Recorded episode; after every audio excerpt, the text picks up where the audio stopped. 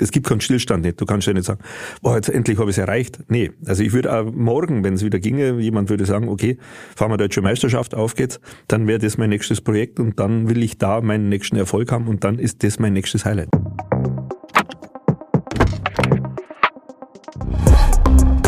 Nice am Stil Cars.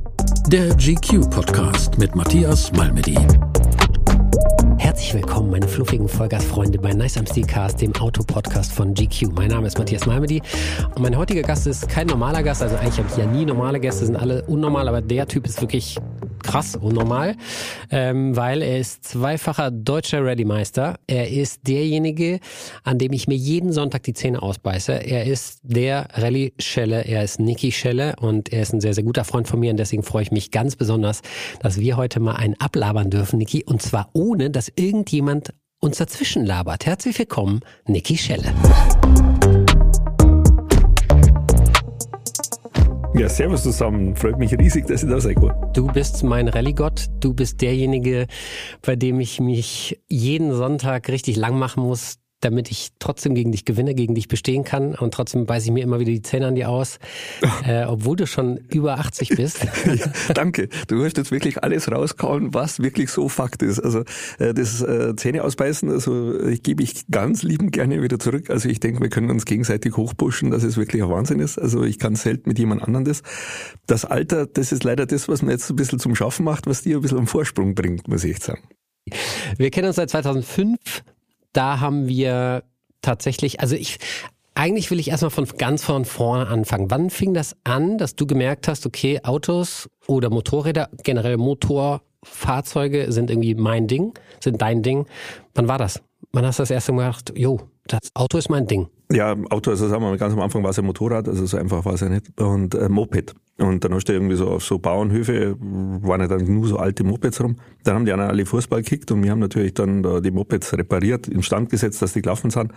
Wir haben ja die Autowerkstatt gehabt, also war es für die anderen klar, ich weiß, wie das geht. Ähm, woher soll ich das wissen mit elf Jahren oder so? Also man hat das immer ausprobiert, aber es hat dann doch immer relativ funktioniert. Also mit elf bist du schon Moped gefahren? Da hat man hin und wieder dann halt so eine Wiesen, so mit so alte Roller und wirklich mit Klump. Die Dinger sind ja dann, man hat ja nicht einmal das Geld für einen großen Sprit gehabt, man hat ja Nitroverdünnung, alles neue, die Dinge haben qualmt. Also sie haben sich gerade so fortbewegt in der eigenen Masse oder so.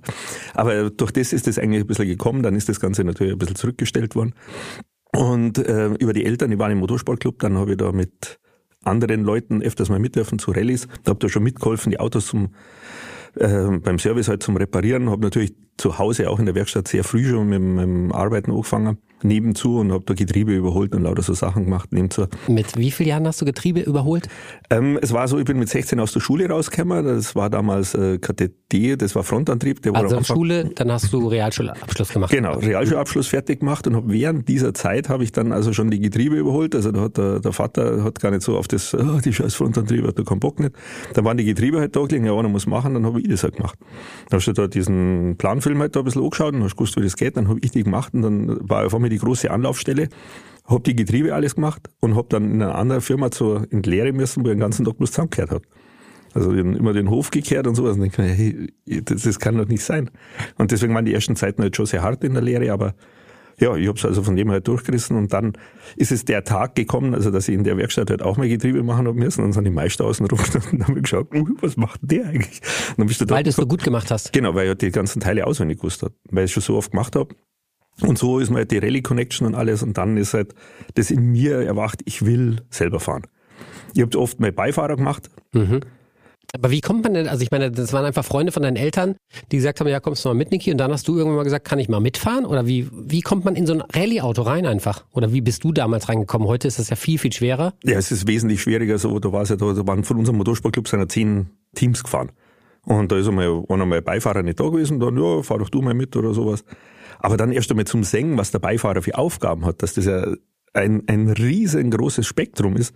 Also das ist ja so, ist ja jetzt, meine Tochter fährt auch öfters mal mit dem Rallye-Auto mit, der hat am Anfang auch gemeint, sie feilt sich den Nägel und holt dann einen Pokal ab. Also man muss da schon ein bisschen mehr machen. Also da, da muss das schon, die, die, das Ganze drumherum, dann der Aufschrieb und das alles zu machen, ist dann schon ein Haufen Arbeit. Aber für mich war das dann der Weg zum Ziel, weil wenn ich das jetzt kann, dann brauche ich es ja selber nicht mehr lernen. Dann kann ich jemand mitnehmen, der wo wenig Ahnung hat, dem wo ich dann teachen kann. Ich brauche das so, ich muss das so schreiben, da muss da. Durch das habe ich schon diesen Shortcut gemacht, dass ich eigentlich jemanden anderen einfach sehr einfach mitnehmen kann. Okay, hast ein bisschen Beifahrer gemacht, dann hat es irgendwann die Chance gegeben, okay, du kannst ein Rallye-Auto fahren. Was war das? Ja, so war es natürlich nicht. Also man hat das Rallye-Auto ja selber herrichten müssen. Durch das, dass ich die Autos selber alle repariert habe oder so, die ganzen Autos gemacht, das war halt so, wo ich dann 18 Mal einen Führerschein gehabt habe, war vor mir schon klar, ich werde sofort gleich Rallye fahren. Dann hat man gesehen, dass man mit dem Auto ja auch in andere Dörfer fahren kann und andere Leute kennenlernen kann. Dann haben wir gedacht, dann machen wir doch das mal Zeit zuerst. Hab dann derweil ein Auto hergerichtet, halt überall käfig das Ganze eingebaut, also natürlich einen Totalschaden gekauft, den hergerichtet, mit dem halt gefahren, relativ immer eigentlich erfolgreich. Dann hast du den wieder verkaufen können, um so, über sowas habe ich dann meine Karriere oder mein, mein Anfang einfach finanziert. Also das war ja sehr, sehr spät. Heutzutage, wenn du irgendwie erfolgreich werden möchtest im Motorsport, da musst du mit, keine Ahnung, mit vier anfangen, Car zu fahren und dann halt alles durch und du gibst Hunderttausende von Euros aus, damit du irgendwann mal in irgendeiner Rennserie mitfahren darfst. Ganz genau. Das ist das eben, das ist der springende Punkt und das ist das eben für mich auch.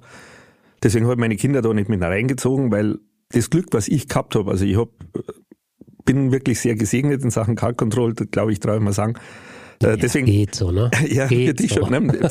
Ich, ich würde eher sagen, es ist ein bisschen zu viel, bloß bringe ich es oft nicht ganz auf den Punkt. Das ist mein Fehler, weil ich nicht immer alles so hinziehen kann. Ja, das kannst du so nicht sagen, weil, also ich meine, ganz ehrlich, äh, egal wer jetzt da draußen irgendwie mit dir verglichen wird, äh, du bist schon jemand, der unfassbar krass ein Auto bewegen kann. Äh, ich empfehle nur jedem, äh, hauen wir in die Show Notes mal rein, äh, das Video anzugucken, wo wir zwei im Lancia Delta da diesen Berg hochfahren, wo ich mir wirklich, wirklich, da war Code Brown angesagt, ja, wie man heute in der Renn Rennfahrersprache sagt.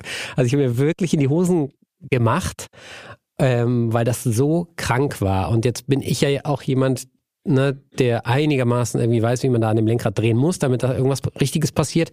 Aber ich habe mir wirklich in die Hosen gemacht und das, du sagst jetzt so, ja, aber ich bringe das oft nicht alles zusammen. Du bringst es zu 99 Prozent immer zusammen. Das ist zumindest das, was ich ja. von dir kennengelernt habe. Ja gut, danke, danke. Also, also danke. Ja, von dem her. ist so. Ja gut, danke. Also ähm, können wir wieder ein bisschen weiter zurück, weil das ist ja dann doch eins der Highlights gewesen, wo ich damals Rallye-Fahren angefangen habe. Eben 86 war ja Gruppe B. Da bin ich ja trotzdem zum Zuschauen immer noch gefahren und habe mir das angeschaut, was die anderen da so anstellen. Und mein Rallye-Auto damals war ein Kadett D mit 60 PS. Also eine volle Waffe. Eine richtige Granate. Genau, du hast also zu Hause erzählt, also Rallye fahren, dann sind halt die alle hinausgegangen, wow, wo ist denn der Auto? Ja, das ist doch, wie? Das ist dieses Auto. Dann hast du noch gelassen, der war ja nicht laut und nichts. Dann haben die halt alle so, ob das so Sinn macht. Sind die Frauen darauf abgefahren? Spätestens, wenn das Auto gelaufen ist, nimmer. Weil es war halt keine Rakete einfach. Ja. Aber dann eben halt so beim Mitfahren ähm, hat man dann schon noch ein paar überzeugen können, durch das, was ich ja gemacht habe mit dem Auto. Und einige haben halt dann wirklich die Panik halt gekriegt. Also das war dann nicht ganz so einfach. Die haben das dann schon gemeint, also ob das gut geht oder so. Es ist mit diesem Auto eigentlich immer wieder gut gegangen. Und dann können wir auch nochmal kurz halt, mit diesem Fahrzeug, also 60 PS, äh, bin ich eine Rallye gefahren, da waren 149 Teilnehmer dabei. Das war eine Winterrallye. Und äh, da war eine Lancia Integrales, also kein dieser äh, Delta S4, also kein Gruppe B, sondern normale Integrale, die waren alle dabei, 149 Autos mit Allrad und alles. Mein Fahrzeug hatte Frontantrieb, okay, ein Sperrdifferential. Und dann bin ich Vierter von alle geworden, also alle, wo mitfahren. Das ist unfassbar. Also alle, wo mitgefahren sind, also die ganzen Allradautos und alles, was da so dabei waren und wer fährst du da so mit? Dann gehst du da so auf, alle halt so, äh, da, da liegt doch ein Fehler vor. Das da muss doch die Zeitnahme kaputt sein. Genau, und das war dann halt nicht der Fall. Und das war eigentlich dann schon so sowas.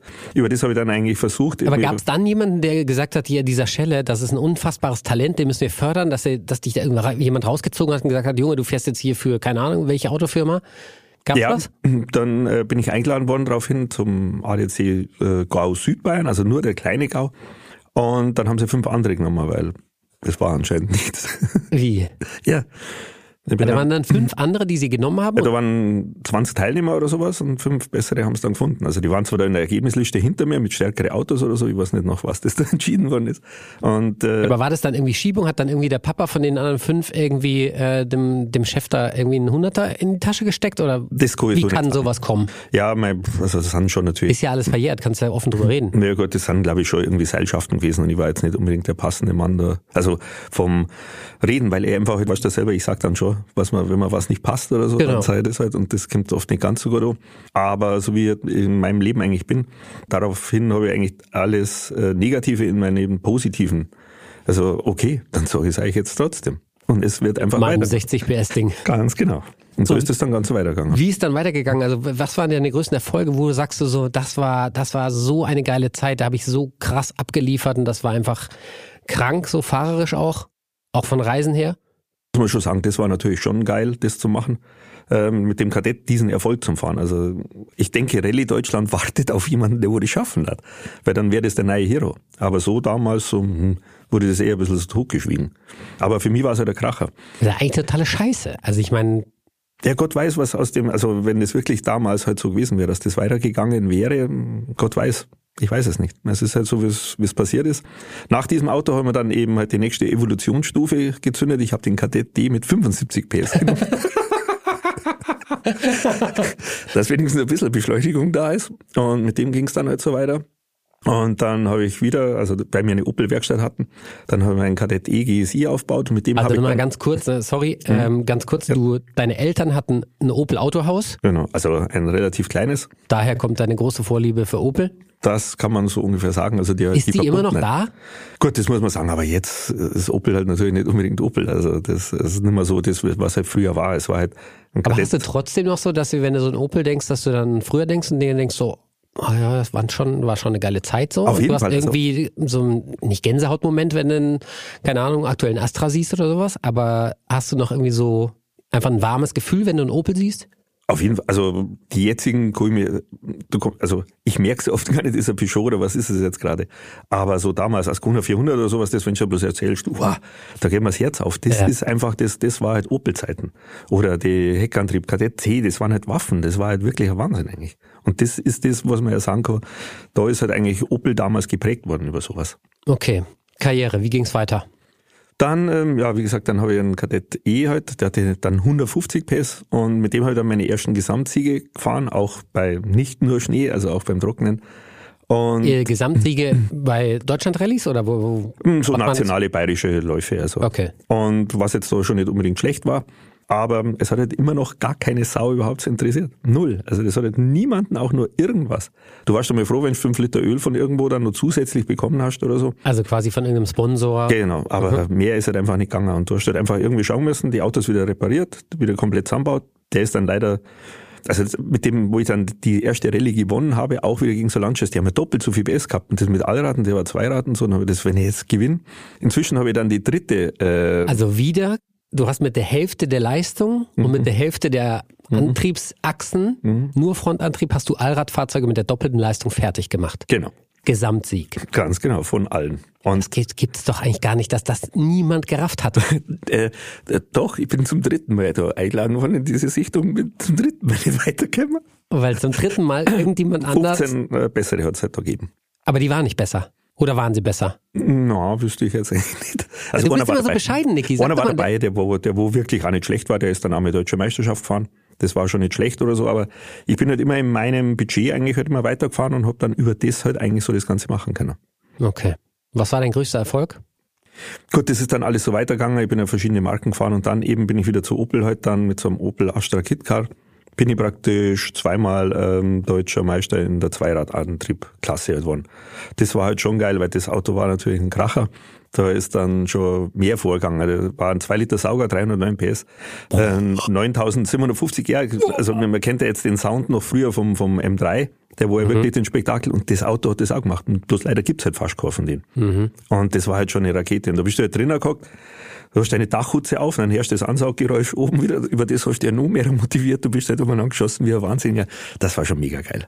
Ich kann mich erinnern, also ich kann mir sehr lebendig vorstellen, wie du da im Auto sitzt und dich selber quasi motivierst und anfeuerst, intern das Messer zwischen den Zähnen. Heutzutage, wenn dieser Moment kommt, schreist du ungefähr 200.000 Mal C-Fix ins, äh, ins TV-Mikrofon rein, worüber wir alle uns immer sehr, sehr kaputt lachen. Ähm, ich kenne ein Video von dir, wo du mit einem Porsche eine Rallye fährst, wo äh, der Gaszug reißt. Ganz genau, das. Was macht ein normaler Rallyefahrer, wenn der Gaszug reißt? Der fährt an den Rand und sagt, die Karre ist kaputt, äh, könnt ihr in Kilometer 8 äh, in der Rechtskurve, da steht der, da könnt ihr ihn abholen gehen. Was macht Niki Schelle? Ganz genau, das ist halt das. Äh, ich habe einmal die Chance gekriegt, mit so einem Porsche zum Fahren. Auf das habe ich mich schon riesig gefreut. Das ist ja der, der Kracher schlechthin. Natürlich wenig Eingewöhnungsphase. Also äh, der marschiert ja dann doch ein bisschen anders da, kürzer übersetzt. Also 208 kmh ist das Ding dann halt bloß laufen. Und dann darfst du da endlich fahren. Geil, geil, geil. Und dann fahrst du auf einmal um so eine Spitzkehre um, ziehst die Handbremse. Und dann auf einmal ruckelt das Ding mit Stank. Wie so ein Pony reiten. du schaust immer Gaspedal, was ist los, was ist los? Und äh, es bewegt sich halt nichts. Und dann halt auch der Beifahrer, ja, das war's dann, das war's dann. Nee, das war's nicht. Also man überlegt jetzt erst, was man machen kann. Äh, Gaszug, vielleicht hat das da irgendwie so und dann halt natürlich Gurt aufgemacht und auf einmal siege ich so, da hängt dann diese, dieses Eisen hat sich da so total aufgespreißelt okay, da muss Problem sein. Der Baudenzug. Äh, genau. Mhm. Und dann da, daraufhin halt mit feuerfesten Handschuhen einmal da durchgezogen. Auf einmal hast du gemerkt, wie das Auto so einen richtigen Satz nach vorne macht. Okay, wir sind auf dem richtigen Weg. Das ist der Gaszug. Das haben wir jetzt. Also wusstest du, dass das der Gaszug ist oder hast du? Nee, ich habe natürlich das Auto, ich schaue ja nicht an, was vorher passieren könnte oder sowas, aber von der logischen, der Motor ist hinten, also muss ja irgendwo dieses Gasdings. Es kann nur am Gaspedal. Also das Gaspedal war total lose. Mhm äh, muss ja da an dem irgendwie was liegen. Also, weil ich bin ja dann vor, mit dem Fuß unten rein, hab's zurück, vor, das ist einfach total lapprig gewesen. Es hat nichts mehr funktioniert. Also muss irgendwas im Gaszug sein. Muss das irgendwie sein? Dann haben wir angezogen, dann hat's ein Beifahrer den Schrieb aus der Hand gehauen, weil auf einmal geht's doch wieder vor. Und dann ist halt losgegangen. Dann mit einer Hand halt wie der Superman sind wir halt dort gestanden, ich so angezogen und dann ah, Attacke halt vor. Jetzt ist ja so, wenn ich die rechte Hand ja zum Gas geben, also links lenke ich, rechts Gas geben, ist mit dem Schaltwechsel natürlich ein bisschen, bisschen schwierig. Musst du mit der Nase schalten. ja, genau. Das war der aber nicht ganz im Flugbereich. Dann habe ich einem Beifahrer erklärt, wann er mal schalten muss. Das glaube ich nicht. Und dann hat der natürlich die Gänge nach oben gezogen, dann ist halt vorwärts gegangen. Also hast du ihm gesagt, drei, vier, fünf oder was? Na, ich habe dann immer schalten, dung, dung, dung, das alles halt, weil beim Runterschalten, da habe ich ja mein Gasseil wieder nicht mehr kennen und habe ja einen Gang immer so runtergeklappt. Und dann hast du gleichzeitig noch Zwischengas gegeben. Da so, ja, das, das jetzt nicht direkt, den habe ich dann schon rein mit, mit Kupplung und so, das hat dann schon funktioniert, aber es war halt schon so ein bisschen ein Ritt. Und dann war ja diese Wertungsprüfung rum und dann haben wir keinen Service gehabt, also es war keinen, keine Mechaniker war nicht erlaubt. Mhm. Dann habe ich erst einmal gefragt, ja, was denn irgendwie so, ah, da müssen wir aufhören. Sagt, äh, Jungs, ich fahre einmal mit dem Hobel. Äh, solange sich ein Rad dreht, wird gefahren. Da wird überhaupt gar nicht drüber nachgedacht. Und dann habe ich so eine Schlaufe um das Ganze rumgemacht und habe es mit dem Kabelbinder praktisch um meine Hand rum und dann bin ich halt da wirklich angegurtet am Gaszug halt gewesen. Und dann habe ich zum Beifahrer halt immer so, ich sage immer, go, go, go. Und dann haut er immer den nächsten Gang rein, zieht halt immer an. Und ich halt dann da voll mit einer Hand halt immer am Gaszug gewesen. Runterschalten habe ich dann immer können. Aber du musst dir das halt vorstellen, das ist doch ein Walddurchgang, du fährst da mit einer Hand so durch und Drehzahlbegrenzer, das sind dann 208 und dann kommst du da Arschleich, dann musst du so gegen Mit dem, einer Hand? Mit einer Hand und die andere hat selber noch ganz oben zu mir Das war schon der Wahnsinn. Aber wir haben es geschafft. Also äh, bin auf dieser Wertungsprüfung von allen Teilnehmern dann doch nur die siebte Zeit gefahren mit einer Hand. Wie viele Teilnehmer waren da? Oh, 60 oder so. Du spinnst doch. Wie kann man, wie geht denn das? Ja, das ist man im Mit Handgas. ja, das war halt mal was Neues. Gibt's das? Kann man das Video angucken bei dir auf dem Das ist bei mir YouTube-Kanal. Ich kann es nur okay, empfehlen. Machen wir auch in die Shownotes rein. Ähm, krass. Also wirklich daran, das ist total beispielhaft für Niki Schelle. Niemals aufgeben, Genau. Immer für die Sache, wenn ein Auto fährt, dann wird's gefahren, ausnutzen, Tracktime oder wie sagt man eigentlich beim Rallyfahren? Nicht Tracktime, sondern Nein, du hast ja nur die Zeit, also von A nach B. Wenn du jetzt länger fahrst, bringt's nichts. ja, richtig. ja, das ist wirklich sehr, sehr beispielhaft und beschreibt deinen Charakter, finde ich, total treffend, weil du einfach niemals aufgibst. Krass. Also zweimal deutscher Meister. Ja. Zweimal deutscher Rallye-Meister. Ähm, danach warst du lange Jahre mit Suzuki unterwegs. Was ist da passiert? Was, was hast du da gemacht? Ja, das war dann am Ende des Tages doch wieder auch mal nochmal wieder ein Glücksgriff. Also ich habe immer irgendwie schon Glück gehabt. Also es ist ja immer so, viele sagen, ah, du hättest schon mehr erreichen können. Nee, ich bin froh, was ich erreichen habe dürfen. Ich habe da mit Suzuki nochmal Weltmeisterschaft fahren dürfen und Asien-Pazifik-Meisterschaft. Das war eine mega Sache. Wo bist du da überall gefahren? Äh, bei der Weltmeisterschaft halt so bei uns rum und dann ähm, also bei uns rum, sprich, sprich Griechenland, äh, Monte Carlo, äh, Italien, was waren da nur alles dabei? Norwegen. Nee, da, äh, da oben haben sie, da haben sie im Winter haben sie nicht brauchen können. Also, obwohl ja das mein Joke eigentlich ja, wäre, ja, wo, ich das, sagen. wo ich so gut war. Da ist dann eigentlich leider nichts gegangen. Wales war dann noch und alles. Aber ähm, dann die Asien-Pazifik-Meisterschaft dann in Neuseeland zum Fahren. Also das ist ja vom Boden her und vom Untergrund her und die Kurven und alles, was ist. Da ist ja nur Kurve. Da wird nur links, rechts, da fahrst du einen Wahnsinn. Ich weiß, ich kenne die ja. Da darfst du ausflippen, Mann. Da darfst du voll ausflippen. Das Krasse ich höre ist- nicht auf. Das Krasse ist, der Niki sitzt vor mir und ist voll am Abgrinsen, am Smilen. Das Gesicht ist hochrot und du hast einfach nur eine Riesenfreude, dich nochmal daran zu erinnern. Das noch krassere ist eigentlich, Niki erwähnt in so einem Nebensatz ja Asien-Pazifik-Meisterschaft in Neuseeland und redet null über das Land Neuseeland, wo alle gerne vielleicht mal hinreisen wollen würden. Es geht nur um die Kurven die, und den Untergrund, den es in Neuseeland gibt. Also ihr ich glaube, ihr merkt, wie sehr der Niki ein Automann ist. Das schon, aber eben, es ist ja so, wenn du diese Rallye-Wertungsprüfung fahrst, die die sind ja jetzt nicht auf ausgewiesene Wege. Also das sind ja nicht ausgewiesene Wege, sondern du kommst ja irgendwo total ins Hinterland.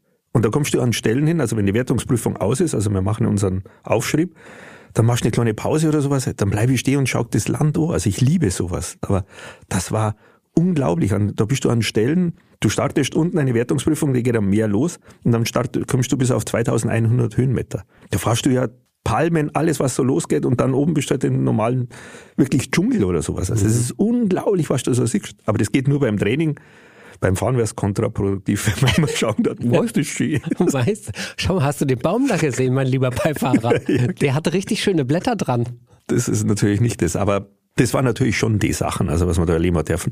Ich bin eben Wie, der, äh, wie kommt man bitte von diesem Weilheim, wie heißt das nochmal? Landkreis Weilheim-Schongau. Genau, das. wie kommt man von dort nach Neuseeland und wie fühlt sich dann, nenne ich böse sein, wie fühlt sich der kleine Niki Schelle in dieser großen, weiten Welt? Es ist natürlich, vor Neuseeland geht's ja erst los. Also ich bekomme eine Einladung, dass ich zu Su- Suzuki nach Japan kommen soll eben. Und das ist natürlich schon so. Also ich war damals in Humpeisenberg, das waren 4000 Einwohner. mein Englisch ist inzwischen ja schon ein bisschen besser geworden, weil ich ja äh, für Opel gefahren bin und die Tests waren dann alle in England, also habe ich da wieder ein bisschen aufgeholt. Aber es war natürlich, ich, äh, wie soll ich da hinkommen? Ich, ich habe keine Ahnung oder was auch immer dann bist du geguidet worden und es hat bei uns in der Werkstatt immer das Telefon klingelt, dann bist du so unter die ganzen, also Einheimischen halt, die wo dort standen. Die Ureinwohner. Ganz genau Die kann man das sagen. Ureinwohner. Und dann stehst du halt dort und laberst äh, gestikulierend auf Englisch was runter, was der Gegenüber ja nicht sieht. die haben ja, jetzt spielt er komplett. Also man ist ja schon so, wenn man sowas macht, ähm, Rallye, also ist ja nicht das Allgemeine. Und ähm, dass alle hinter einem stehen, ist natürlich nicht so ganz der Fall. Und wenn du dann natürlich so eine Eskapaden machst, dass der, der, jetzt redest du mit Händen und Viers auf Englisch mit jemandem, dann denken sie alle, jetzt flippt er komplett aus. Aber eben, es war das Tolle, die Einladung bekommen, du kommst da rüber und die setzen alles in dich. Die glauben, ja, du bist schon unser Mann. Also du bringst das rüber, weil ich habe bei Opel ja den Frontantrieb entwickelt. Über das haben sie natürlich mit mir jemanden gefunden, der wo so Autos mitentwickeln kann. Was muss man beim Frontantrieb machen? Dass man mehr Also da ging Traktion es haben. nicht, da ging es nicht ums Rallyefahren in Japan, sondern es ging um Suzuki Autos entwickeln. Ähm, also keine Serienautos, sondern schon die Rallye-Autos. Also Ah, okay. Die wollten mit, ähm, da hat es damals Super 1600 hat die Klasse geheißen. Das ist reiner Frontantrieb. So Kleinwagen sind das, also VW Polo und so Sachen, Opel Corsa und eben der Suzuki Ignis waren da dabei. Und aus denen halt, Eins der schönsten Autos dieser Welt. Äh, ich, ich bin einer der wenigen, wo so ein Rallye-Auto noch hat. Also ähm, es muss nicht immer total schön sein, aber wenn man mit dem Bezug hat und der, der Sound und alles, was rüberkommt, ich liebe das Auto einfach schon und ich habe das erfahren dürfen. Äh, wir haben dann drei Teamkollegen gehabt und ich war einer, also ich war eigentlich der Entwickler von dem Ganzen. Dann haben wir einen jungen Japaner gehabt und einen Finnen, der war auch schon Weltmeisterschaft. Also der ist schon für Subaru Werksfahrer gewesen. Das wird unser Champion halt. Der wird alles gewinnen. Und dann ist eben die erste Rallye, die Monte Carlo Rallye gewesen, 21 Wertungsprüfungen. Und unser finnischer Superchamp war halt kein einziges Mal schneller als wir. Du bist da auch mitgefahren. Ja, ich bin dann auch mitgefahren, mit dem Japaner auch, aber die, die sind ja nicht auf die Füße gekommen. Also ich habe die dann schon, und also unser Auto Was hast du die dann schon äh, gebügelt, würde ich jetzt sagen. in den Grund und Boden gefahren? Sozusagen schon. Ja, sag Also das doch auch mal, Niki. Du, du tust immer so, als wenn da irgendwie nichts wäre. Ja, gut, das war, das war schon sehr geil, was ich da gemacht habe. Also das war schon sehr toll, also weil das ist schon ähm, nicht so einfach gewesen, aber ich habe da alles gegeben, also das war echt eine geile Nummer. Ähm, ich war vorher dann schon bei Tests in Japan und dann bist du halt da zur Rallye gefahren und dann hast du das Auto angeschaut. Also da, da hätte ich zwei Bücher vollschreiben können, was man verbessern muss. und dann kriegst du das Auto und dann denkst du, ja, okay, das wird eine lange Saison, aber ich habe die Chance, WM zum Fahren, also Weltmeisterschaft. Also auf geht's und wir ziehen das durch. Und dann war unser Ziel, halt, damals waren die ersten sechs, hat's nur Punkte gegeben und 27 Teilnehmer waren wir, einmal sollten wir in die Punkte fahren. Und das habe ich bei der ersten Rallye schon geschafft. Und ja. dann warst du natürlich der Hero. Und das in Japan drüben dann auch dann bist du halt zu jedem Test abgefahren und dann ging es halt wirklich auch voran. Also dann war das echt eine mega geile Nummer. Also dann haben die Japaner gesehen, okay, dieser Schelle da aus Bayern, der ist echt, das ist ein guter. Genau, das ist jetzt äh, nicht so ein Äpfelpflücker oder so, sondern der, der kann schon auch Auto fahren. Und wenn er dann was erzählt, auch über meine Technik vom Auto, was ich halt auch gewusst habe, habe ich natürlich auch mit den Ingenieuren wesentlich mehr Tipps geben können. Und äh, da war ich dann oft schon fast immer Nummer für die voraus. Das ist ja so, wie jetzt wir sitzen, waren halt gegenüber zum Beispiel sechs Japaner gesessen und dann hast du gesagt, ja, wir müssen das machen mit dem Stabi und äh, alles auf Englisch verzollt, Antirollpaar und, und das alle. Die schauen die alle so, you understand? Yes. Really? Uh, no. und dann hast du, musstest du es nochmal langsamer erklären? Und dann oder? ist es losgegangen und wir zeichnen alles. Ah, now, yes, I understand. Oh, very good, very good. Aber es ist dann auch nicht jede Verbesserung dann so rübergekommen, wie ich es eigentlich abgeben habe. Aber es war ein fantastisches Jahr, das alles zum Erleben und ich habe es geliebt und das war super toll. Und aus dem raus, weil dann die Junior-Weltmeisterschaft, ich war ja trotzdem schon ein bisschen alt. Wie alt warst du? 2002, da war ich 36. Und äh, dann haben sie halt wirklich gesagt, es soll bloß für junge Fahrer sein bis 28. Und dann war ich natürlich ein bisschen rausgefallen aus dem Raster. Ganz knapp. Also ich habe mich nochmal sauber durchkämmt und geföhnt und so, aber es ging einfach nicht. Ähm, von meiner Seite her muss ich ehrlich sagen, also ich fände es eigentlich besser, wenn Ältere mitfahren, weil wenn die uns nicht bügeln, brauchen sie mit den Größeren noch gar nicht mitfahren. Hm. Also das wäre meine Ding gewesen, aber dem war halt nicht so. Und daraufhin dann hat es geheißen, sie würden da für die Asien-Pazifik-Meisterschaft uns auch noch jemanden, der da ein bisschen so äh, das Team mit aufbaut. Dann habe ich Frau und, also Kinder, habe ich eine Frau brauchen, die waren ein und drei Jahre alt. Dann habe ich gesagt, da fahren wir mit da hin. Und dann haben wir eine Zeit lang in Australien gewohnt. Wie lang? Äh, ich war dann eine längere Zeit, fast zweieinhalb, drei Monate und äh, mit den Kids halt eineinhalb, zwei Monate sowas waren wir da. Und das war auch mega, Surfers Paradise. Hey, wer kommt da hin? Bist du gesurft? ähm, ähm, probiert des Öfteren oder sowas. Also es war natürlich schon, also du, das hat ewig gedauert bei mir, bis ich halt mit dem äh, Jetlag da auf die Reihe, da bin halt in der Früh mal aufgestanden und dann am Strand entlang gelaufen, halt so wie bei Baywatch so ungefähr. Aber, und dann, ja, da waren ja dann, es war schon, also waren natürlich sehr viele Fans, also die wo gemeint haben, dass ich der Spitzensurfer bin, dann zum Schluss bin ich barfuß gelaufen, haben wir die ganzen Haxen zerschnitten und dann schauen müssen, wie haben. Es war ein Fiasko, aber es war eine schöne Zeit. Okay. So, das war dann 2003. Zwei, genau, 2003. So, und was hast du dann bis 2005 noch gemacht? 2004 bin ich dann noch Deutsche Meisterschaft gefahren. Da bin ich äh, für Suzuki ein Team in der Deutschen Meisterschaft gehabt. Da habe ich das alles machen müssen. Also Teamchef, alles herrichten, planen, alles, was irgendwie geht. War auch eine spannende Nummer. Und äh, bis dahin, also ich habe praktisch die alten Ignis-Teile gekriegt und da wurde dann schon der Swift aufgebaut, wo halt, ähm, ja, also das Auto war um Welten besser. Und ich habe dann praktisch den ganzen Käse noch alles zusammenfahren dürfen, was übrig geblieben ist an Ersatzteile. Was und, meinst du mit zusammenfahren? Ja, die Teile haben eine bestimmte Laufzeit und da machen sie irgendwann die Grätsche. Und dann auf der anderen Seite ist so auch, ähm, wenn einmal was abgestreift wird oder kaputt geht, es waren halt einfach Teile da. Und dann bin ich über Suzuki Deutschland halt da hingekommen. Dann hat es halt geheißen, also es waren vier von denen Super 1600 in der deutschen Meisterschaft und wer halt dann der Beste ist und so, ja, wie unsere Chosenstänger. Dann habe ich jetzt gesagt, mei, wir werden schon ein oder mal, ein oder das andere Mal vielleicht aufs Podium fahren. Dann wurde ich auf Zeiten gesagt, äh, wir geben da einen Haufen Geld aus und wollen bloß aufs Podium fahren, was soll das? Und dann habe ich gesagt, mit dem Auto haben wir sogar keine Chance. Ja, dann lassen wir es doch gleich. Nein, nein, das war ein Witz. Das läuft schon, wir gewinnen. Aber du wusstest nicht, ob wir gewinnen würden. Nee, mit dem Auto hast du gar keine Chance gehabt. Das war halt auf Schotter, war es gut. Aber, aber du wolltest fahren und deswegen hast du gesagt, nee, nee, das wird schon, Jungs. ja, genau. Ernst? Ja, völlig. Ist das verjährt schon? Also ja, können wir das ähm, ausstrahlen? Die, die, diejenigen haben schon aufgehört, leider, weil es ist okay. Aber es war trotzdem, also es war ein harter Kampf. Äh, ich habe dann sogar zwei Räder gewonnen, die waren zwar auf Asphalt. Da hat es dann natürlich wieder ein bisschen geregnet und dann haben wir über das natürlich wieder was gut machen können. Aber es war auch ein tolles Jahr. Ich bin dann Vizemeister geworden und war eine lustige Nummer und hat schon gepasst. Vizemeister ist er geworden, nebenher. Ja, ja Niki, du, du, kehrst dich immer so unter den Teppich selber. Äh, du musst mal, ja, keine Ahnung, der musste gar nicht. Wie du schon gesagt hast, ne, du bist halt zufrieden mit dem, was du erreicht hast. Und das kannst du auch, weil du sehr, sehr viel erreicht hast. Und das ist auch eine typische Eigenschaft von dir, dass du so bescheiden bist. Okay. Ich meine, andere würden hier sitzen, würden sich abfeiern und sagen, hier zweimal deutsche Rallye-Meister und dann noch einmal Vizemeister und so. Da war ich aber eigentlich schon 48 so ungefähr.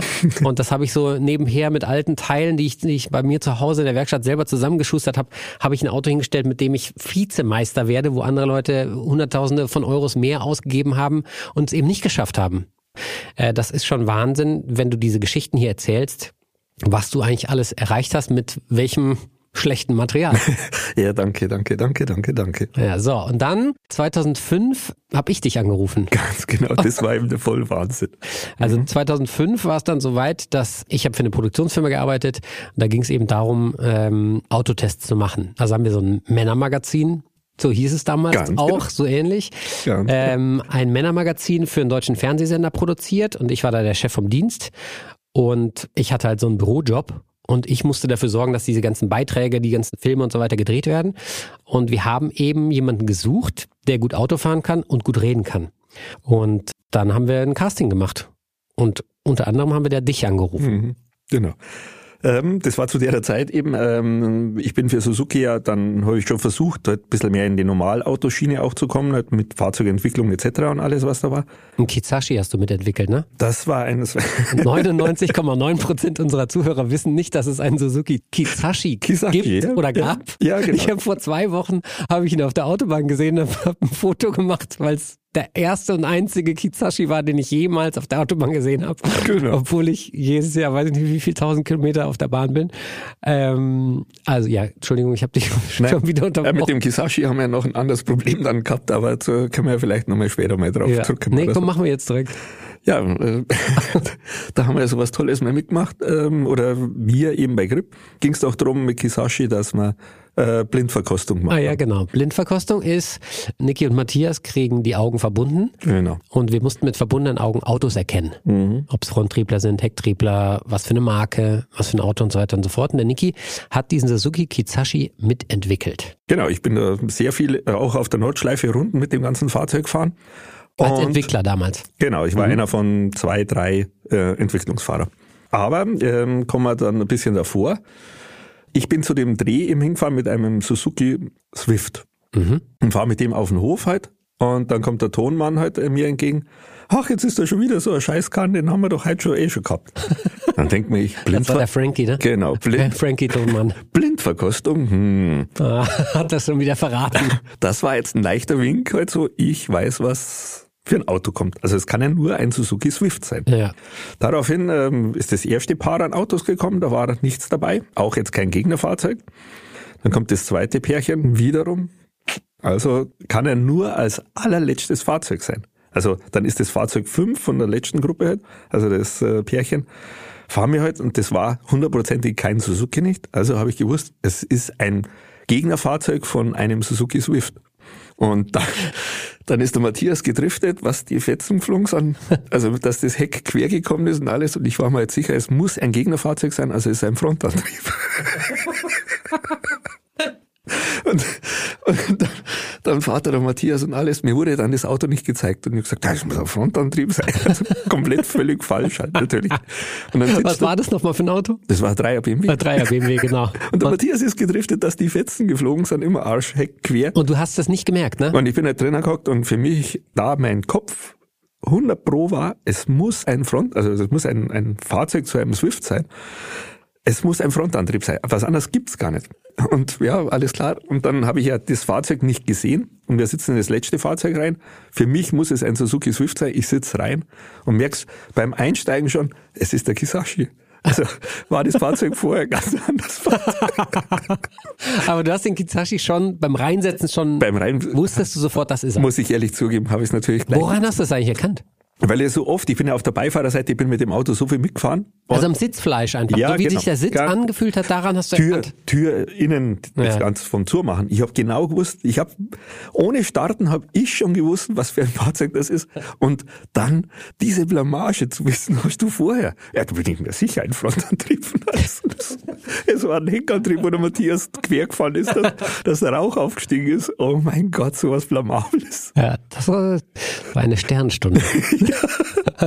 das war unglaublich. Boah, da habe ich mich wirklich blamiert. Ähm, okay, also 2005, wir brauchten für diese Sendung genau. ähm, einen Autofahrer, der reden kann und Auto fahren kann. Genau. Und dann haben sie dich angerufen. Ich habe dich angerufen. Genau. Äh, Matthias, Kannst du dich nicht? Ja, genau. Also du ich kanntest mich sowieso nicht. Auch nicht, aber ähm, ich muss jetzt ganz ehrlich sagen, sympathische Stimme.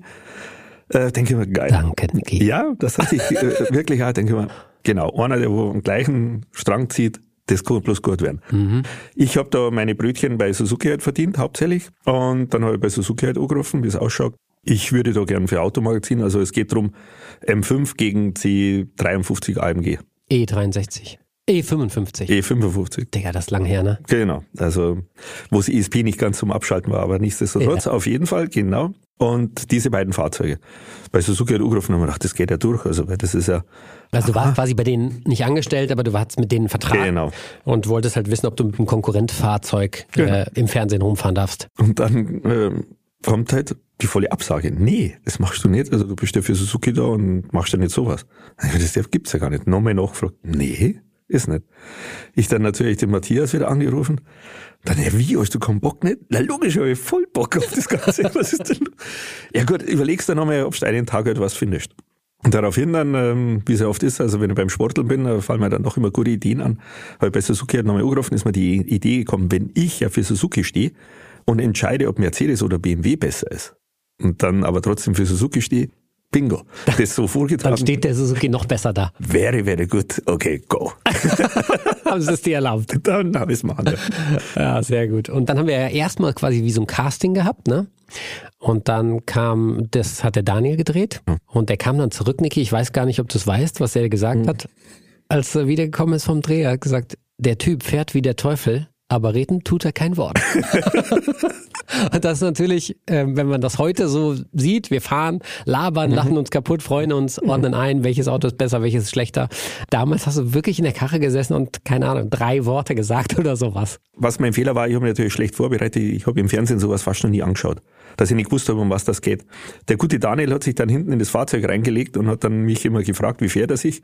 Dann bin ich halt so voll trifft ums Eck rumgefahren. Wie fährt er sich? Geil. also, vielleicht solltest du mir den Satz aufnehmen. Er fährt sich geil.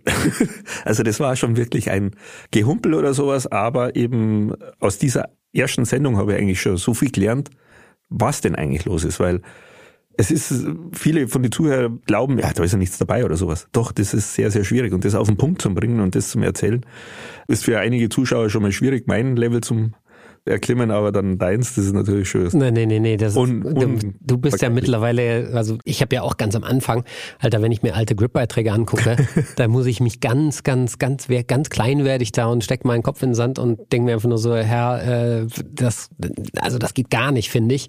Wir haben uns natürlich, aber jeder, der irgendwas arbeitet, entwickelt sich ja immer weiter. Das kann man sagen. Äh, wenn er am Ball bleibt, wenn er weiter Bock hat. Deswegen, ähm, ja, also ich finde das schon sehr, sehr gut, was wir da machen. Schon haben wir uns schön selber gelobt gerade, ne? Ja, das muss ja zwischendurch auch wieder sein. Also ich, ich merke, der Sitz geht schon wieder ein bisschen höher. genau. Äh, so, dann haben wir das, also du hast das zwei Jahre lang alleine gemacht, tatsächlich. Und dann kam die Sendung Grip dazu. Genau. Und da haben wir dann gesagt, okay, da brauchen wir den Scheller auch.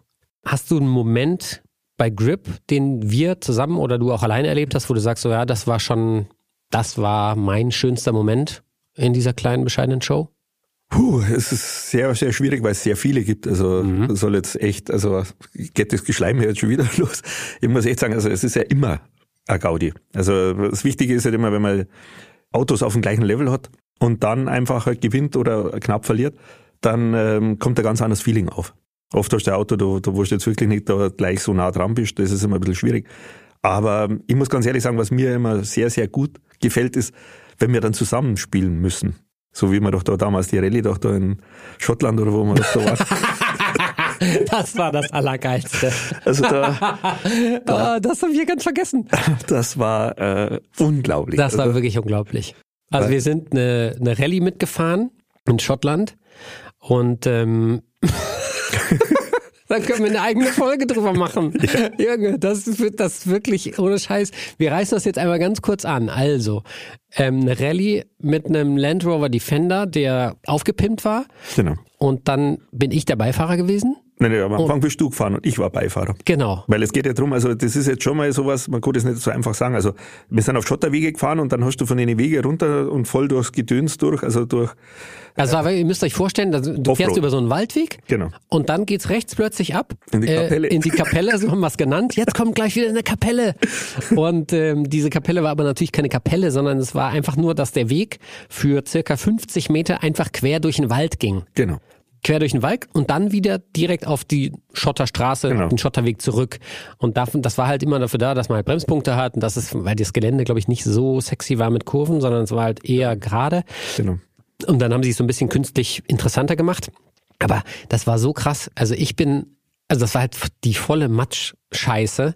Mhm. Und ich weiß noch, wie der Niki mich gesehen hat, nachdem wir das, also, also ich bin da angekommen, bin gelandet am Ja, Flughafen das- irgendwo.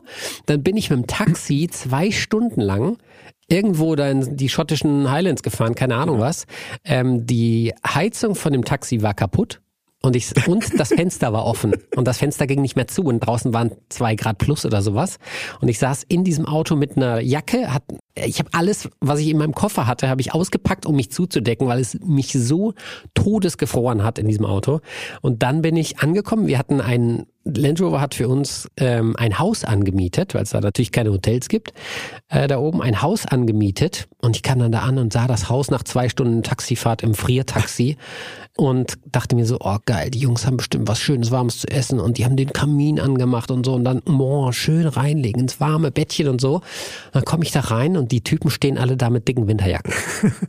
ich denke so, äh, Basti, Niki, was ist los? Die Heizung ist kaputt. Ich so, was?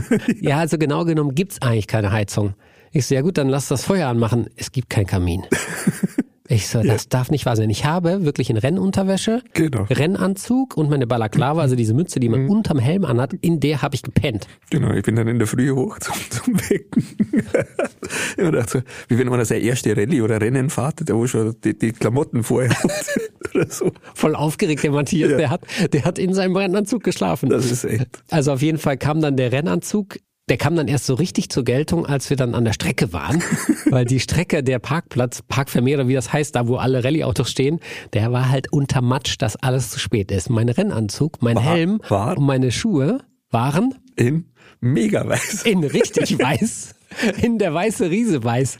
Ich war wirklich, ich sah aus wie, keine Ahnung, wie ein weißes Teletubby, so sah ich aus. Ganz genau. Und dann ist halt Und, und die Schuhe waren nach drei Minuten einfach nur schwarz. unten, das war dann natürlich schon der Wahnsinn. Und dann natürlich war man natürlich schon in der Aufmerksamkeit der anderen Teams. Also die haben natürlich dann dementsprechend gesagt, was sind das für zwei Kasper? Und dann war das Auto ja natürlich ein Rechtslenker. Wir haben ausgemacht, wer fährt. Und dann steigt natürlich ins falsche Seite Ja, wieder ein genau. und so. Ähm, es war dann schon, also von dem her war es halt mein Teil halt am Anfang, mal das auf der, als Beifahrer so auf die Reihe zu bringen. Und es ist ja das eben auch, man muss ja jemandem vertrauen. Ich muss eben ganz ehrlich sagen, das habe ich natürlich bei dir. Und es war dann wirklich sehr, sehr lustig dort zum Fahren. Also wir haben sehr, sehr, sehr viel gelacht während der ganzen Fahrt. Das war echt ein, ein, ein, eine so eine Gaudi. Ähm, unser erster gemeinsamer Rallye-Einsatz. Unser erster und letzter gemeinsamer Rallye-Einsatz. Leider, ja. Ja. Niki, wir haben jetzt so ein bisschen eine Geschichte. Ähm, wir wissen, wie du zu Grip gekommen bist. Wir haben so ein kleines Quiz vorbereitet. Uh. Und damit würde ich jetzt gerne- gerne starten, weil das sehr, sehr lustig ist, mit dir zu quizzen. ähm, weil du einfach immer daneben liegst. Das war's eben. Das ist es eben. Ah. Sound On. Welche Karre klingt so? Auto-Medley Nummer eins, bitte.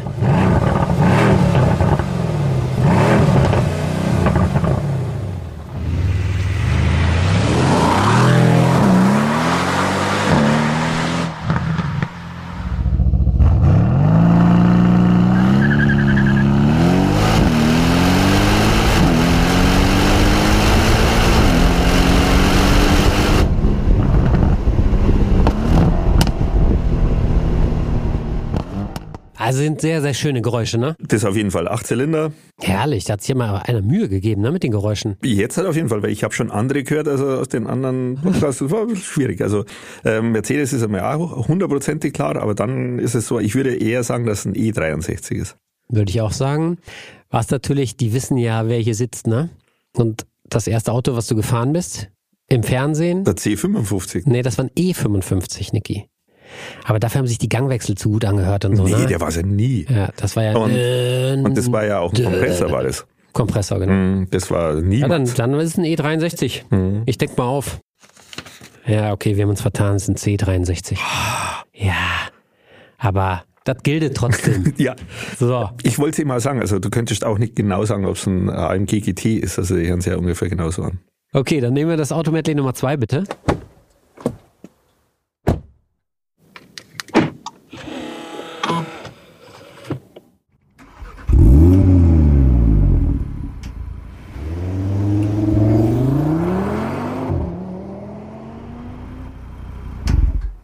Das hat sich aber gut angehört. Das war fünf, also hat sich ein bisschen angehört wie ein Fünfzylinder. Na, Doch dieses also ich finde auf jeden Fall auch wieder ein Achtzylinder. ein Achtzylinder? Ja, würde ich sagen. Niemals. Also eher so ein, irgend so ein englisches Ding da, das wo nicht irgendwie. Ach so, das war ja hinten, hinten raus war es ja dann doch DSG, also Getriebe schalten. Mach nochmal bitte.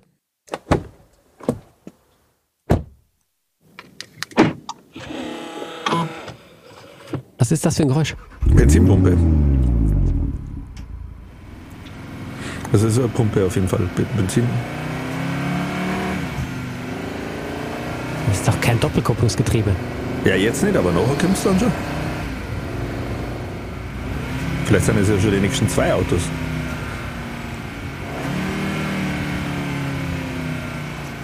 Aber so richtig Schmalz oder nicht? Das ist doch ein Fünfzylinder. Ach, jetzt hat schon, ja. Also das hat sich angehört wie ein, Ja. ein Audi Sport Quattro. Genau. Das könnte eben sein von eben Benzinpumpe, dass das am Anfang hat. Ja? Das Benzin oder eben halt Getriebepumpe. Irgendeine Tiefpumpe oder sowas. Und mal reingucken? Ja. Also Sport Quattro oder was? Hm. Audi RS3. Ja, die Türen. Die Türen klingen viel zu modern. Hm, stimmt. Ja, aber der RS3 hört sich so an. Das ist ein Fünfzylinder, ne? Hm. Gut, macht ja nichts. Ja. Also, ich finde gar nicht, dass wir so schlecht waren, Niki. Weil wir haben zweimal die richtige Automarke rausgefunden. Wenn man es so sieht, ja. C63 oder E63. Ja. Hörst du den Unterschied einfach nicht? Ähm, ich hätte es nicht sein können, außer er fährt im Zweiradmodus weg, weil du hast ja gehört, wie die Hinterräder scharren. Ja. Da muss ich jetzt im Nachhinein sagen, völlig Ah, falsch. Hätte man herleiten können. Ja, aber das, das war eben diese Herleitung über den AMG GT. Dann hätte er sagen müssen, äh, war eigentlich scheiße. Ich Stimmt. kann es nicht selber als Allrad ist, der würde ja nicht durchgehen. Außer du fährst halt in äh, 2WD-Modus. Das ist wieder der Perfektionist Schelle. Jetzt kommt es Das doch ein bisschen krass. durch, gell? Ja, ja, ja, ja, das ist meistens ja. immer zu spät, da ist die Sendung auch immer rum. Das Schöne ist, hier ist nicht rum. Ja, hier ist rum, wenn wir aufstehen und nach Hause gehen. Also, nächsten raus, auf geht's. Nächste. Niki, hast du schon mal fricklige Situationen gehabt? Wir haben natürlich über viele Unfälle schon geredet von dir. Ähm, hast du schon mal irgendwas gehabt, wo du gedacht hast, okay, jetzt, das war's jetzt, bin ich gleich tot? Ähm, ja gut, also es geht ja dann so schnell, du hast dann oft gar nicht die Zeit, dass du merkst, ob jetzt was, was Grobes passiert oder so. Also einmal haben wir uns schon wirklich heftigst überschlagen oder sowas. Also da war ich eben, da hat einer vorher nicht Platz gemacht, dem habe ich dann geholfen, den Radius der Kurve zu erweitern. Und Also, äh, du hast ihn rausgeschoben. sozusagen. Und daraufhin wollte ich die nächsten Kurven halt meine Zeitverlust wieder gut machen und bin einmal zu weit rausgekommen, dann bin ich mit dem Heck am Telegrafenmasten hängen geblieben und dann sind wir halt so eingestochen in so einem Überweg, der wo dann kommen ist, dann hat es uns halt vorwärts hochkant überschlagen, dann haben wir noch 25 Meter noch mehr einen Telegrafenmasten niederzünden Alter. und dann ist die Schnauze eben also auf dem Teer entlang gerutscht. Da hat's dann eben die Nockenwellräder durchgeschliffen. Dann war der Motor natürlich auch im Arsch. Dann sind wir nochmal aufgeschlagen und dann am Ende waren es dann halt nur noch ein Rad am Ganzen. Und dann waren wir so an der Kante halt gehängt und da haben sie vorher die Wiese gemäht. Dann hat er unten das Brenner hochgefangen. Oh shit. Aber äh, wir haben es dann mit Bordmittel ausgebracht oder sowas, aber das Auto, da waren dann Türen raus und so. Und toi toi toi, also es ist nichts passiert. Auch dem Beifahrer, was ja immer für mich eigentlich das Wichtigste ist. Da bin ich sehr, sehr froh drum und ja, aber es ist, wenn man so sagt, es soll nichts passieren, klar. Aber wenn es halt dann ist, dann, ja, ist immer eine blöde Nummer. Was war das Geilste, was du jemals in einem Auto erlebt hast? Es ist natürlich schon, wenn man gewinnt, ist es immer, also da wo ich mit dem unterlegenen Material, das ist schon mega, also dieses Gefühl. Aber ähm, bei mir ist immer so, ich, ich, ich ziehe mich ja dann zum nächsten, dass es wieder irgendwie weitergeht. Es muss immer, äh, es gibt keinen Stillstand nicht. Du kannst ja nicht sagen, boah, jetzt endlich habe ich es erreicht. Nee, also ich würde auch morgen, wenn es wieder ginge, jemand würde sagen, okay, fahren wir Deutsche Meisterschaft, auf geht's, dann wäre das mein nächstes Projekt und dann will ich da meinen nächsten Erfolg haben und dann ist das mein nächstes Highlight.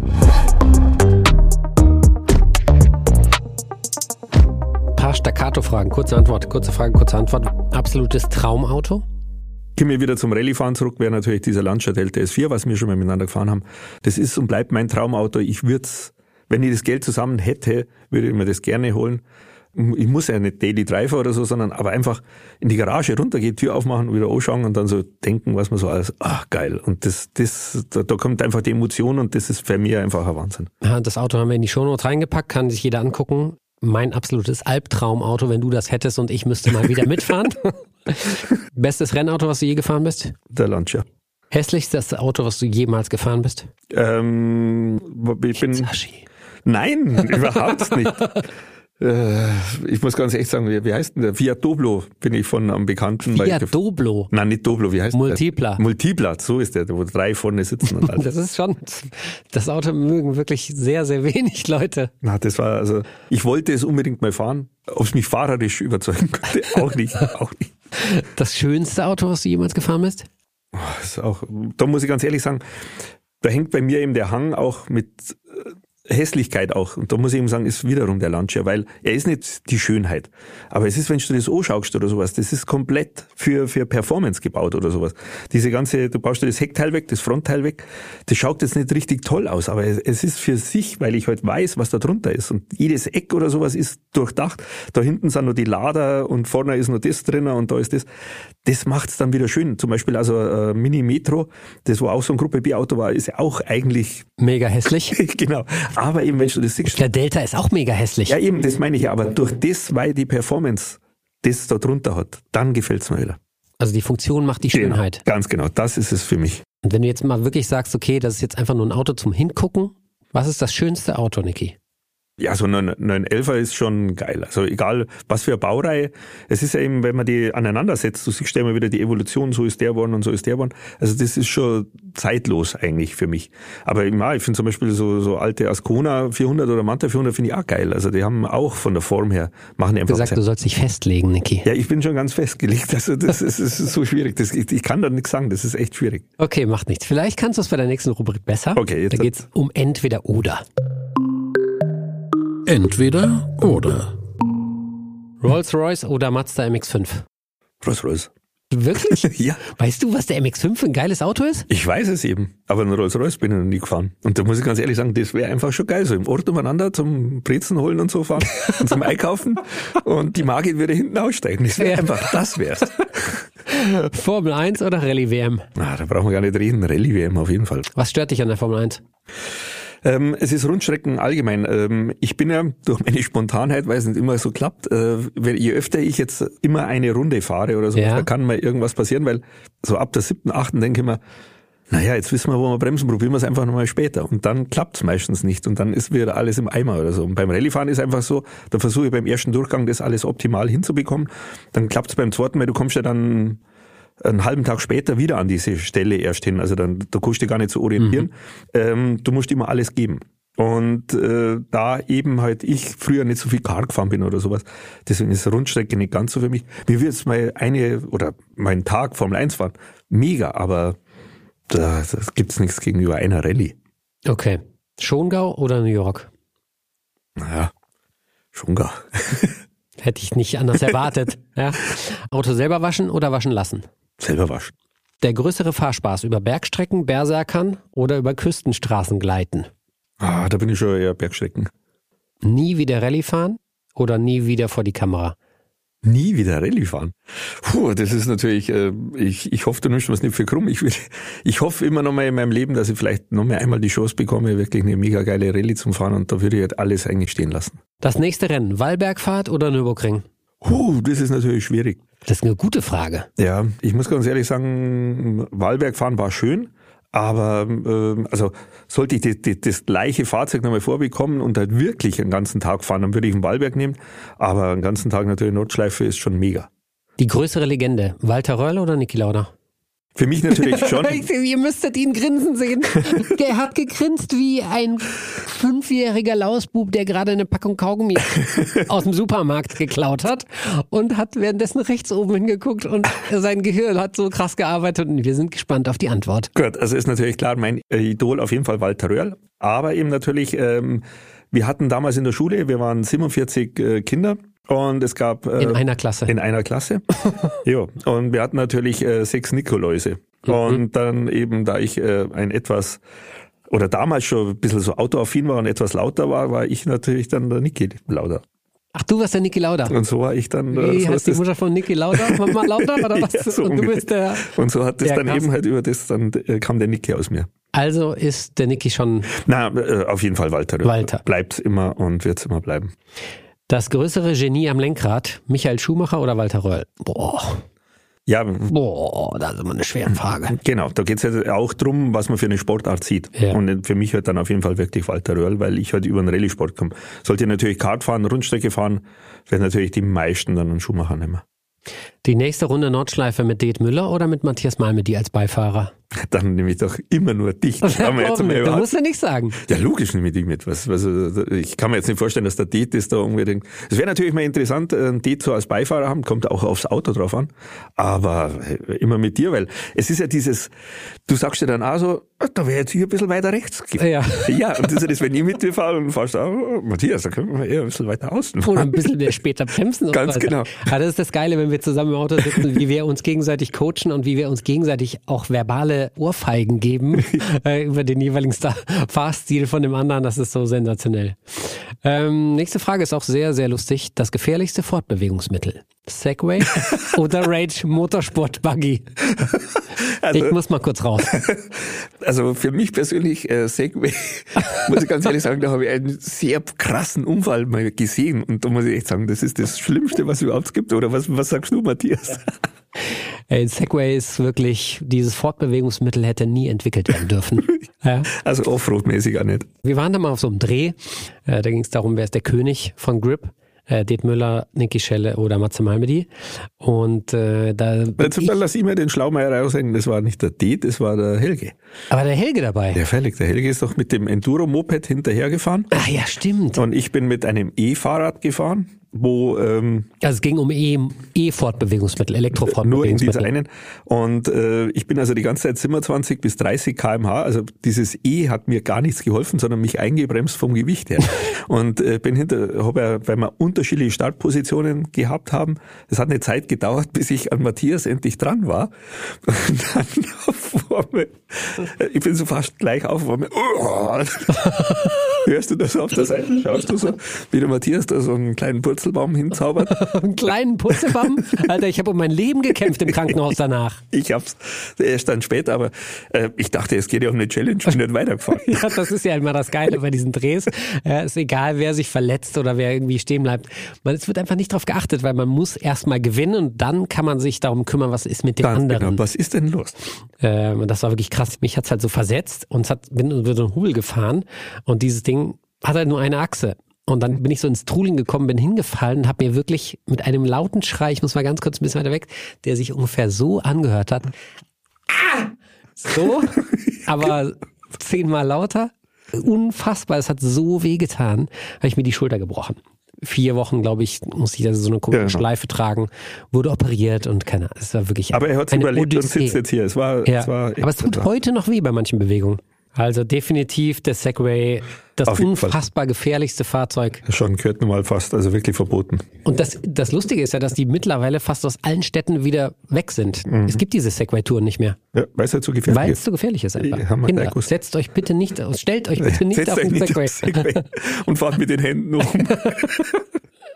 Entweder oder, Niki, hast du so ungefähr so wie ich das machen würde gemacht, nämlich dass Okay. man sich eigentlich nie entscheiden kann und immer stundenlang rumlabert, äh, um, um irgendwann auf eine Antwort zu kommen. vielen, vielen Dank. Ja, aber das ist echt schwierig. Wer hat dir eigentlich das Autofahren beigebracht, Niki? Da muss ich ganz ehrlich zugeben, selber. Da ich bei so vielen Leuten mitgefahren bin, als Beifahrer vom Rallyefahren her, die wo ja schon zügig gefahren sind, wo du dann einfach halt merkst oder sowas, "Mm, das wird jetzt gar nichts, was du da veranstaltet, Also du hast am Beifahrersitz, obwohl du noch nicht selber Auto fahren konntest, gesehen, dass sie nicht Auto fahren können. dass das halt falsch ist. Also der fährt viel zu weit draußen, der fährt da falsch und dann da. Und woher hast du das Gefühl gehabt?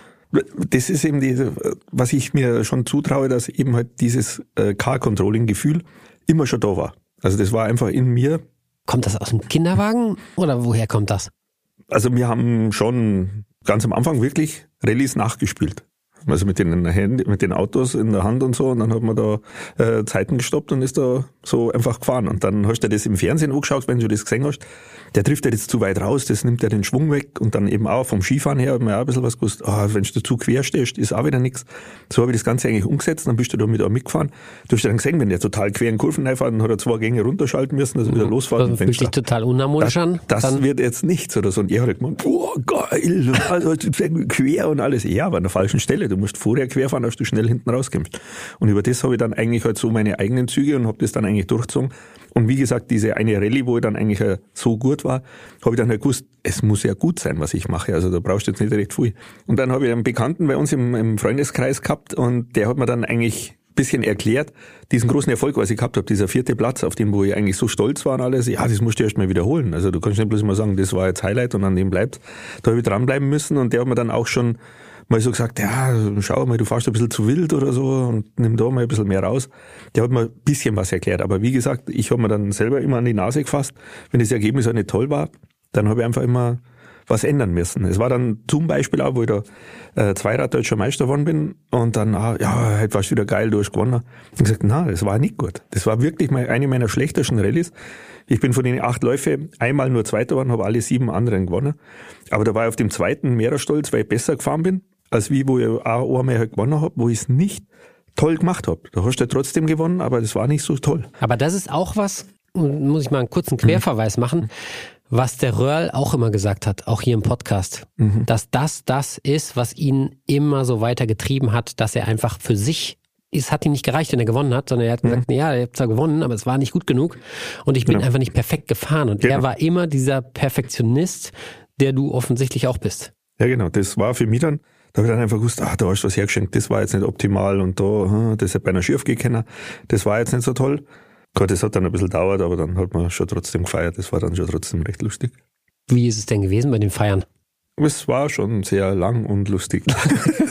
Kann man so sagen. Nein, man muss das ja von ihm her sehen. Ähm, also heutzutage, nur mal ganz kurz, ähm, wenn jetzt irgendjemand da ein Formel-1-Rennen gewinnt, da wird ja kein Fass aufgemacht oder irgendwie die Wodkaflaschen rausgeholt, sondern die schütteln sich, hm. ähm, trinken vielleicht ein Gläschen, weiß ich nicht was. Äh, dann geht's ab ins Privatjet und dann geht's zum nächsten Rennen so, ne? Also in der Formel 1 ist das so. Aber damals wurde tatsächlich richtig gesoffen, oder was?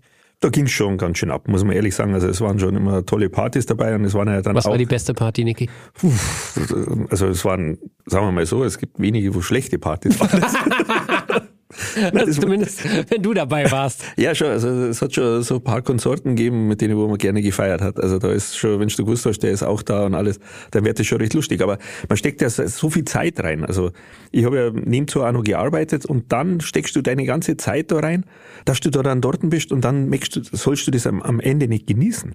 Also, weil du bist so und so viel unterwegs und dann, dann fällt es ab wie ein Stein und dann lasst halt wirklich auch die Sau raus und dann ist halt wirklich sehr, sehr lustig. Also, du triffst jetzt halt auch wieder die alle und so und dann, dann hast du ganz anders, ja, und da warst du das noch und das war toll und das war lustig und du kannst den dann auch am Gegner ganz anders in die Augen schauen, weil dann sagst du halt auch mal, ja, das war jetzt schon geil und was du da, also wie wenn du jetzt total verbissen durchs Leben gehst. Also, es, es macht Spaß, der Sport, dann soll es im Nachhinein auch noch Spaß machen. Das, das ganze Leben soll ja Spaß machen, ne? Eben. Ähm, Niki, wir haben noch ein wunderschönes Quiz vorbereitet. Okay. Das liebst du, ja? Ja, ich bin da schon, aber muss ganz ehrlich sagen, habe schon hin und wieder auch mal gewonnen. Das ist nicht bloß ja, das stimmt schon, aber es sind ja. immer nur Glückstreffer bei dir. ja, ganz genau. Schauen wir jetzt mal. Fundamentierte ja? Glückstreffer, sagt Welche Nation konnte insgesamt seit 1950 die meisten Titel als Fahrerweltmeister in der Formel 1 erringen? ich mir dachte jetzt Rallye. Ja, das wäre zu einfach. Ähm, United Kingdom. Ja? Ja. Boah. Boah, das ist echt schwer, ne? Das ist jetzt fies. Also der Michi hat eh siebenmal, ne? Mhm. Aber das sind halt die einzigen sieben. Also Nico Rosberg halt acht. Aber da haben noch die Engländer mehr. Ja, ein Vettel gibt's halt noch. Der Vettel hat noch vier. Nicht so wenig, ne? Mhm. Aber es sind halt auch 70 Jahre. Boah. England hast wahrscheinlich mhm. recht. Du hast natürlich recht, Niki. Englische Fahrer haben insgesamt 20 Mal die Formel 1 WM gewonnen. Mhm. Da ist aber Danke. knapp. Das sind im Ländervergleich die meisten Titel. Deutschland belegt Platz 2 mit 12 Titeln, Brasilien mit 8 Titeln auf Platz 3. Mhm. Senna für die Paldi. Und? Nur die beiden? Ja. Ja? Okay, ich kenne mich damit nicht aus. Ach so. So, und Frage Nummer zwei. Das war schon mal sehr spannend, finde ich. Mhm. Nicht so einfach. Frankreich ist. Frankreich ist was? Ja, du kennst dich auch super aus, oder? was ist Frankreich? Frankreich, Frankreich ist, ist, die erfolgreichste Nation. Beim Rallyefahren, ja. Genau. Wie viele Fahrertitel konnten französische Piloten seit 1973 insgesamt erringen? Löb alleine 9 Genau. und dann hört es bei mir schon wieder auf. Mhm. Ich würde sagen 16. 16, sage ich 17. Danke. 17 Titel! Nein! Nein, das gibt's doch gar nicht. Ah, mein Vater hat immer gesagt, der, der dümmst Bauer ernst die dicksten Kartoffeln. Das gibt's ja gar nicht. 17 Titel gingen an Fahrer aus Frankreich. 9 an Löb. Wer noch? Ja, O'Shea 7. G7 und ein Titel an Didier Oriol. Platz 2 geht an Finnland mit 13 Fahrradtiteln. Ah, Nauriolo habe ich vergessen. Nein! Nein! Ähm, nächste Frage. Wie viele BMW M5 sind aktuell im Internet auf einer deutschen Gebrauchtwagenplattform inseriert? Oh, das sind ja Sachen. Boah, das war schwer. M5, ne? Gibt schon sehr, sehr lange. Am Anfang nur sehr wenig gebaut. Mhm. Ich würde ja gerne so einen E E28 M5 irgendwann besitzen, ne? Mhm. Das wär's. Aber die sind halt alle sehr vom Rost schon angefressen. Und die, die nicht, die sind halt mega teuer. Ganz genau. Das kannst du fast nicht leisten. Dann haben wir. Puh, ich würde, ich würde sagen.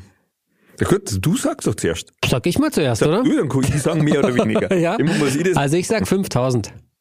5000. Ja. Das sind wesentlich weniger. 4927. Am Montag, den, oh Gott, am Montag, den 12. April um 14 Uhr wurden 482 BMW M5 aller Baujahre angeboten. Günstigstes Angebot ist ein laut griechischen Papieren als M5 Eigenbau für 14.000 Euro. Den holen wir uns nicht dran. Ich wollte gerade sagen, nein, den Bitte wollen wir Finger uns nicht weglassen. Ja, genau. Das muss nicht sein. Aber ein Punkt für mich. Wir wollen es jetzt nicht unter den Tisch genau, wie viel wäre, wie ist denn ausgegangen eigentlich? Du hast den ersten gemacht, ich habe den zweiten gemacht. Genau. 1-1. Und ja, dann steht 2 zu 1. Niki hat gewonnen. Super gemacht, Niki. Da, da kann ich doch jetzt schön nach Hause Aber fahren. das Sensationelle ist, dass du dich darüber so freust, wie als wenn wir jetzt vier Tage lang irgendwie was ausgefahren hätten. Weil es halt so ist, dass ich dir das jetzt eine Zeit lang unter die Nase reiben kann. Das Ja. ist das Schöne, weil du ja das bei mir auch machst. So ja, aus. ist ja auch richtig so. Okay, danke, dass du da warst. Ähm, wir fahren jetzt zusammen äh, zum Dreh. Wir Genau. werden die nächsten drei Tage zusammen drehen und das Ergebnis dessen äh, seht ihr dann bei Grip. Ähm, vielen Dank, dass ihr zugehört habt. Genau, Und, vielen Dank. Ähm, wenn ihr wollt, dass wir eine Wiederauflage machen oder das sogar regelmäßig machen, weil wir haben wirklich noch sehr, sehr viele Geschichten zu erzählen, dann schreibt das doch einfach mal. Der Niki hält gerade sein Büchlein hoch, wo die ganzen Stories drin stehen. Er hat keine einzige davon heute erzählt. äh, das ganze Buch steht voll. Also, äh, lasst mal eine Notiz da, schaut mal in die Shownotes rein und wir haben euch sehr, sehr lieb, Leute. Bleibt bei uns. Auf jeden Fall. Und bitte fahrt immer schön vorsichtig. Und langsam. Gas ist unten rechts. Ciao. Ciao. Das war Nice am Stil Cars. Der GQ-Podcast mit Matthias Malmedy. Die GQ gibt es auch als Heft zu kaufen. Überall da, wo es Zeitschriften gibt. GQ Nice am Stil Cars ist eine Podcast-Produktion von GQ und Studio Bummens in Zusammenarbeit mit Matthias Malmedy. Redaktion und Produktion Konstantin Herrmann und Wiebke Holtermann. Ton und Schnitt Henk Heuer. Neue Episoden jeden Donnerstag, überall wo es Podcasts gibt.